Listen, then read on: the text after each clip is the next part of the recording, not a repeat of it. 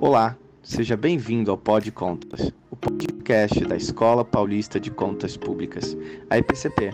Eu sou Maurício Bento, servidor da Escola de Contas, e no episódio de hoje conversamos com Júlio Godoy Gomes.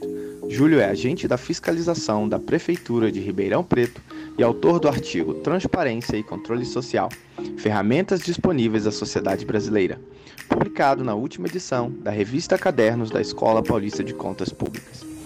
Mas antes de começarmos, gostaria de convidá-los para acompanhar mais de perto o trabalho da escola pelo Instagram e pelo YouTube, onde transmitimos eventos sobre gestão pública, finanças públicas, prestação de contas e outros temas relevantes. Links na descrição. Olá, seja bem-vindo a mais um Pod Contas, o podcast da Escola Paulista de Contas Públicas, a EPCP. Hoje nós recebemos Júlio Godoy Gomes, que é agente de fiscalização da Prefeitura de Ribeirão Preto. Júlio apresentou para nós um artigo muito interessante para a revista Cadernos da Escola Paulista de Contas Públicas, é um artigo sobre transparência e controle social. Então, Júlio, muito obrigado por submeter o artigo e por topar conversar conosco aqui no Pod Pontas. Eu que agradeço o convite aí, Maurício. Muito obrigado pela oportunidade de estar divulgando esse trabalho. Tamo aí. Isso aí, Júlio. Valeu. Então, hoje, aqui, eu, Júlio, a nossa. Eu queria começar já conversando sobre o artigo que eu li, achei super legal. É um dos temas, assim, que, que eu achei interessante dessa revista, que o tema foi saúde e gestão pública de maneira geral. Então, muita gente falou. A gente teve artigos sobre pesquisa de preço, é, de medicamento, ou, ou, como tribunais de contas lidam, lidam com, com, com a gestão em saúde. Teve uma série assim de, de, de artigos, mas o teu também falou sobre transparência e controle social, que é outro tema essencial assim é, em termos de, de, gestão pública, né? Como o cidadão é, é, tem acesso às informações e, e esse tipo de coisa. E aí eu queria te perguntar, começar assim, te perguntando qual a importância da transparência assim, e do controle social numa sociedade democrática, né? Qual é, qual é a importância dessa questão? É, eu, eu, costumo sempre dizer que a transparência e o controle social eles são os pilares da, da democracia, né? É, Para o povo poder exercer a sua soberania, ele precisa exercer o controle social. E para isso ele tem que ter conhecimento dos atos da administração pública. Ele precisa saber o que está acontecendo lá dentro.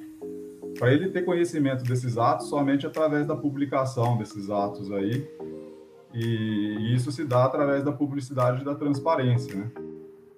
Se o governo é transparente, publicando seus atos, ele, ele, ele dá subsídio, né, para a população poder exercer o controle social. Então, a partir do momento que a população começa a participar da tomada de decisão, ela está exercendo a sua, a sua, soberania, né? Para mim, isso é democracia. Então, seria é, justamente é, são, é, transparência e controle social são algo, é, são coisas interligadas, essenciais para a democracia. É verdade, Juliano, até porque o cidadão ele só consegue opinar ou tomar decisões sobre qual o melhor caminho é, é, para o seu país ou para o seu estado, para a sua cidade, se ele tiver informação, né? Então, transparência é essencial para o cidadão saber como o que, que o Estado está fazendo, o que, que o agente público está fazendo com o recurso que, no fundo, é do cidadão. Então, acho que realmente é essencial. É, e o Brasil vem, vem melhorando nesse sentido. Eu acho que nos últimos 10, 20 anos, a transparência tem, tem aumentado bastante por causa de algumas normas, né? E aí que eu queria que você entrasse um pouco também nessa questão. Quais são as principais normas aí que vieram para aumentar a transparência é, é, da administração pública brasileira. É, exatamente. É, eu cito ali no meu artigo ali o, alguns dispositivos aí da Constituição Federal de 88 que, que, que trazem ali a transparência como um direito, né, como um dever da, da administração pública. E a partir da Constituição, existem algumas leis, né, que seria, no caso, a Lei de Responsabilidade Fiscal, que é totalmente ligada ao orçamento público, e, e posteriormente vem a Lei de Acesso à Informação, que aí é o, é o, é o é grande pilar da, da transparência no Brasil por, por, por, por propiciar né, um canal de comunicação direto ali com, com a população, é, requerendo informação, né, dando subsídio para a população poder exercer esse controle social, ter acesso à informação que ela quer. é, fazendo isso de, de forma simples, né? Através de, de, um dispositivo móvel, né? Online mesmo, num site de uma prefeitura, no, do próprio governo, estadual ou federal. E a, na, na, Constituição Federal é, são vários dispositivos que, são, que, que eu elenco ali no artigo, né?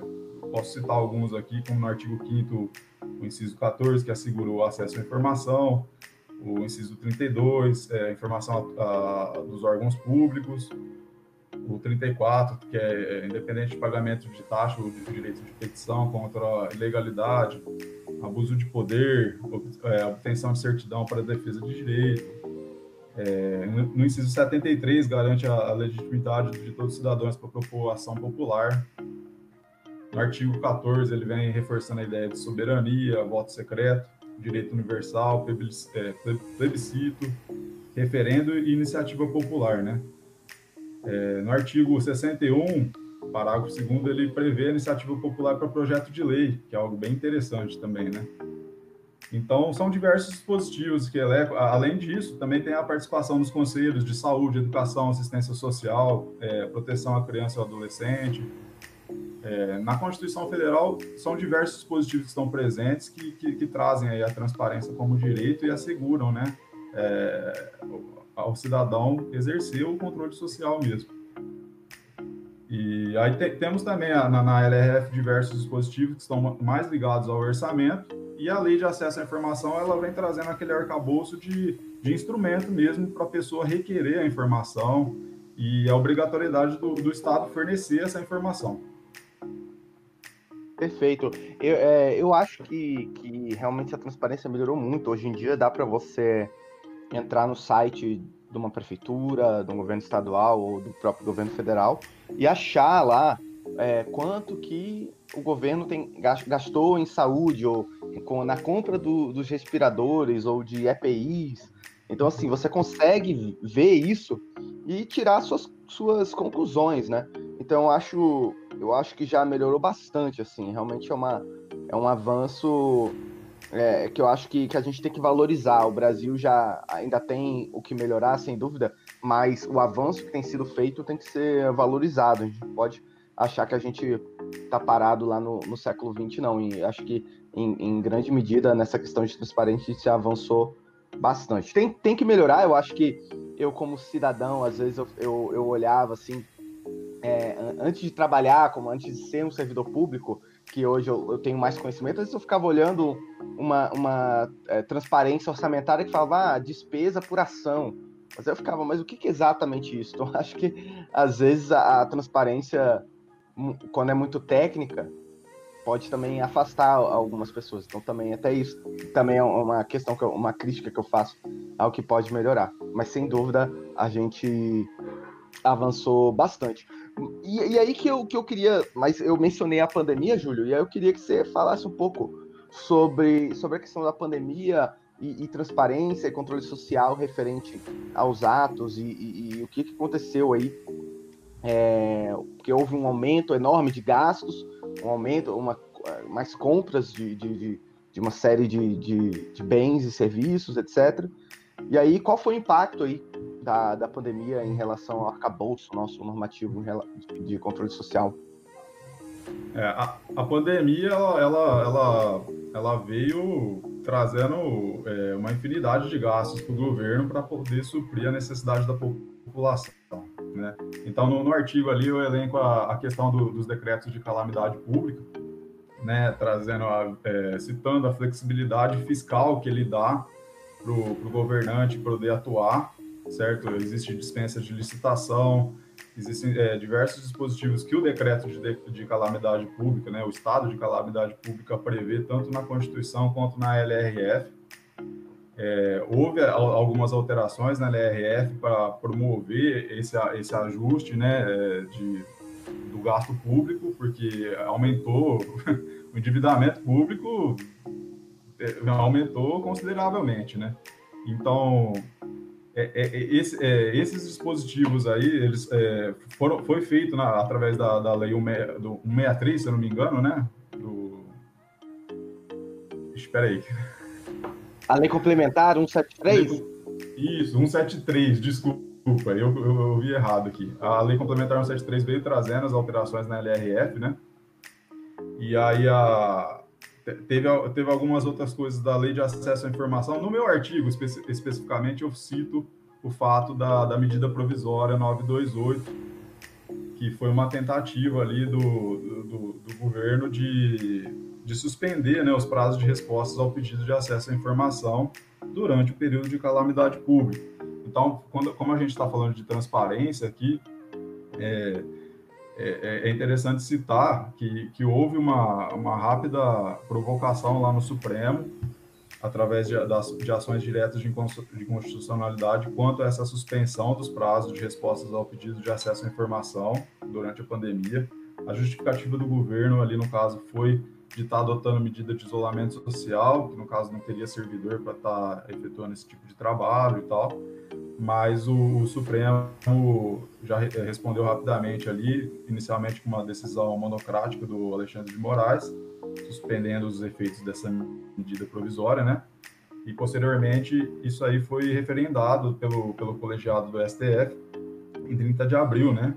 É, tornando sem efeito essas alterações na lei de acesso à informação. É, e isso aí fundamenta que, o, segundo o STF, né, é, é, é, direito fundamental o acesso à informação e não poderia ser limitado em virtude de uma calamidade pública. Então, assim, o, a grande, a, o grande impacto da pandemia no arcabouço aí, relativo à transparência, ao controle social, foi, foi, foi essa tentativa de, de, suspensão dos prazos de, da lei de acesso à informação. Você imagina, desde março, é, praticamente a gente está aí sobre a, a pandemia né, no Brasil, é, os decretos de calamidade pública eles, eles estão em vigência ainda, foram prorrogados, a maioria deles prorrogados. Imagina você fazer um pedido de acesso à informação em abril do ano passado e não ter uma resposta até agora. É, não é justo para o cidadão ele querer uma informação, às vezes ele está fazendo uma pesquisa, às vezes uma própria empresa quer tomar alguma decisão baseada em algum, algum dado público ali e, e não pode tomar essa decisão em virtude de uma suspensão na, na, na, lei de acesso à informação, né? Tem que ficar bem claro, né, que a, que a lei de acesso à informação é um instrumento para a população exercer esse controle social, né? É, a política de dados públicos ela vem engatinhando no Brasil, já é um assunto a posterior aí, mas é, a gente precisa do engajamento da população para poder é, promover o acesso aos dados públicos, né, e, e, e trazer uma informação de qualidade para o cidadão, né, a transparência, quando a gente fala em transparência, a gente precisa pensar sempre no vidro ali, né, o vidro transparente, a gente tentar ver o que está acontecendo dentro do governo, sem estar tá dentro do governo, teoricamente, sem, sem, sem ser um servidor público obrigatoriamente.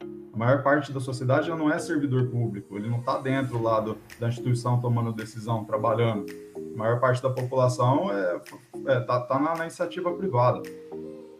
Então, a, a, questão da transparência, quando eu falo em dados públicos, é necessário que a própria sociedade se organize e, e, com, e consiga pleitear acesso a dados públicos e faça aplicativo de celular ali fornecendo é, relatórios mais é, já mais mastigados para a população com relação ao orçamento, porque são, são, são peças muito, muito técnicas, né? A LRF prevê diversas divulgações ali, mas se a pessoa não tiver um alguma, alguma é, conhecimento sobre aquela informação, ela não consegue interpretar o que está acontecendo ali. Ela pega o diário oficial, entra no site, mas não consegue enxergar de forma clara o que, que está acontecendo, né? Então, é, é muito importante que, que, a, que, a, sociedade crie esse engajamento de, de prover né, é, formas de mastigar essa informação e trazer ela com qualidade para a população, né? Isso é interessante. E aí, os dados públicos que futuramente é, poderão né, é, é, dar o fulcro para a população fazer isso. Né? E a, a, a própria população é, criar essa cultura de controle social para poder exercer a, a, democracia. Como a gente diz, assim, quem, quem não chora não ama. Né? No governo é a mesma história. Se você não, se a população não, não conseguir se aproximar da, da, do governo e demonstrar o que, que é a, a necessidade dela e cobrar essa necessidade, ficar simplesmente olhando ou reclamando ali na rede social, a gente não vai ter solução nenhuma. É importante sentar e começar a trabalhar em cima de tudo isso. Com certeza, eu acho que a, que a LAI é, gerou, e a internet, assim, gerou uma, uma coisa interessante também. Eu tenho visto alguns, é, alguns cidadãos, uh, jornalistas, é, é, ONGs, é, uma série de, de, de, organizações também que têm usado a LAI para obter informações. Então, é, hoje em dia, a pessoa às vezes bate uma dúvida ali, sai uma notícia, alguma coisa, a pessoa entra com a LAI, então, é, com um pedido de informação. Então, isso também é uma é, outra coisa que, que é mais recente, né? A LAI, se bem que a LAI já vai completar aí 10 anos, mas essa engrenagem, assim, não começou no dia 1 da lei, né? Então é uma coisa que foi aumentando aos poucos, e eu acho que hoje já tá, já tá um pouco mais difundido. Acho que dá para melhorar ainda mais, né? Como sempre. Mas já tá um pouco difundido. Eu vejo algumas pessoas assim falando: ah, não, vou pedir essa informação, vou entrar com isso. E pede informações que às vezes não estão ali no portal da transparência, assim, ou pelo menos não são tão fáceis de serem achadas. Eu acho que isso é, é bem legal. É assim, um, um, ah, é, um avanço legal. É é fundamental para a sociedade é, pedir o acesso à informação, né? É, o governo está ali para trabalhar, vai ter um servidor que vai ser dedicado a, a, ele está lá aguardando o seu pedido de acesso à informação de certa forma, né?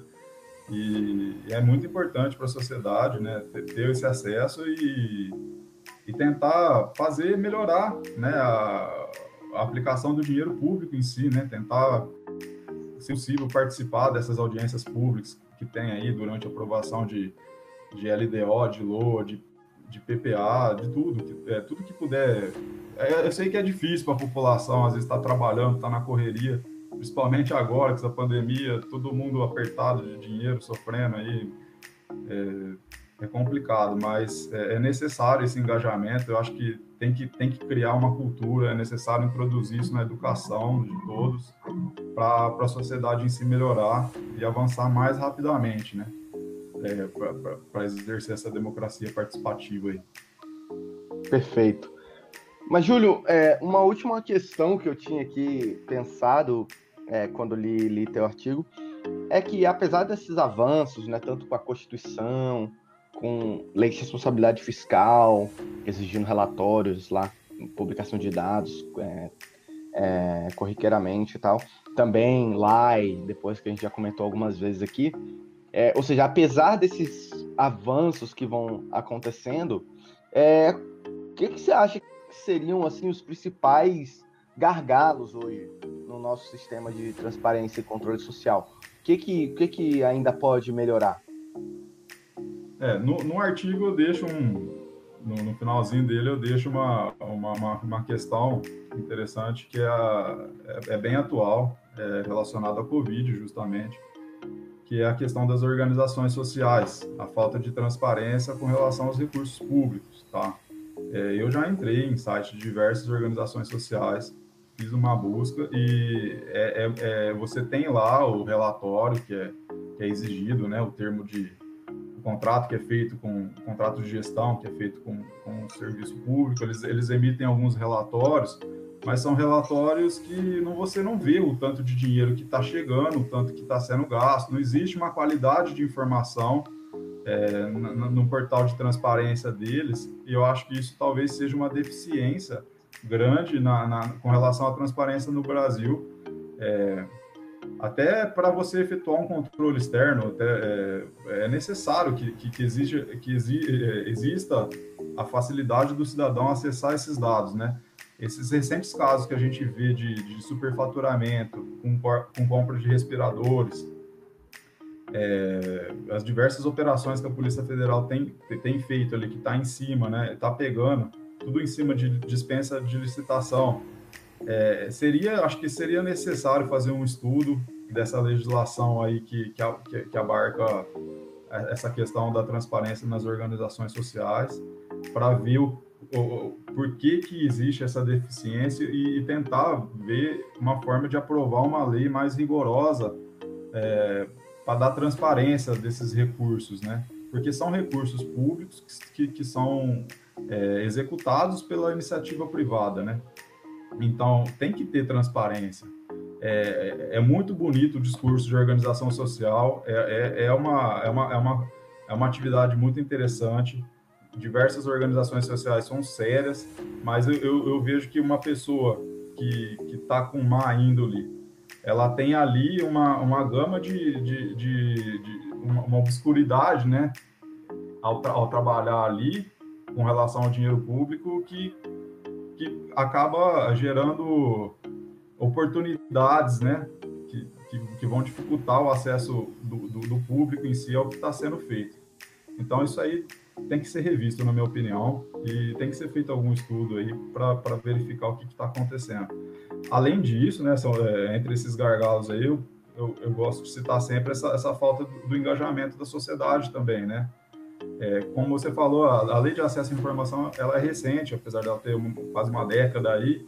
Agora que a engrenagem está tá, tá, tá começando a rodar de acordo, e eu espero que a sociedade brasileira comece a, a participar mais, comece a se informar diretamente na fonte, que é justamente diretamente ali no dado público, sem, sem, sem, sem algum vício aí de, de interpretação de ideologia política, tá?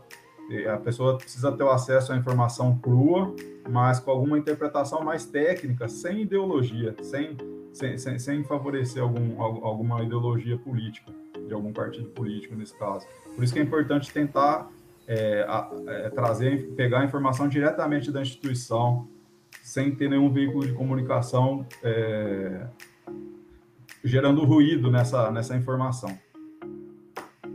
Verdade, Júlio. Eu, realmente, eu, é, a gente vai melhorar quando, to, quando essa cultura de transparência for uma regra, tanto no setor público quanto em organizações privadas, principalmente as que recebem é, recursos públicos, e a, e a cultura de controle social para nós, né, quanto cidadãos.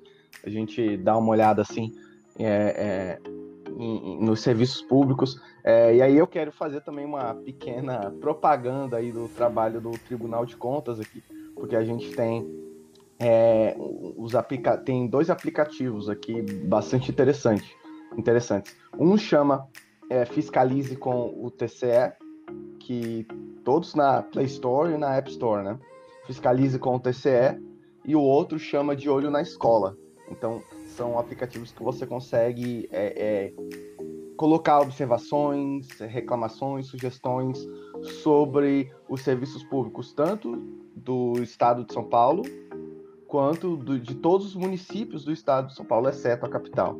Então, a gente tem aí toda uma gama de, de cobertura de serviços que a gente entra em contato. Então, assim, é, tem alguma coisa no metrô, alguma coisa no ônibus, é, na empresa, no terminal, numa escola, é, você pode ir lá comentar e, e tentar agir para mudar. Então, a gente aí também coloca que às vezes o cidadão não conhece ainda outros, e aí tem que fazer também a divulgação do nosso é muito importante essa, esses aplicativos aí. É, eu acho que é o que fundamenta atualmente. Todo mundo tem um celular, é, a, todo mundo tem acesso, praticamente, né? Boa parte da população tem acesso à internet, né? O volume de dados é imenso. E eu vejo assim, eu acho o, tra o trabalho dos tribunais de contas essencial. Eu dou parabéns. Eu, eu sou fã mesmo, gostaria muito de, de, de conseguir atuar no tribunal de contas futuramente e espero justamente que a população conheça o trabalho do Tribunal de Contas, né? Existe um distanciamento muito grande, a população precisa se inteirar mais e começar a participar mais. Perfeito, Júlio. Seria um prazer aí te ter como colega. Vamos ver se isso acontece um dia. É, se, qualquer coisa sempre pode bater aqui na porta do Tribunal de Contas do Estado de São Paulo. É, mas queria então te agradecer pela conversa, foi excelente. O artigo também muito legal. É, vou colocar, obviamente, o link para o artigo e para a edição completa da revista Cadernos na descrição aqui do, do episódio. É, então, queria te agradecer mais uma vez. Muito obrigado aí pela, pelo artigo e pela conversa. Obrigado você, Maurício, pela oportunidade.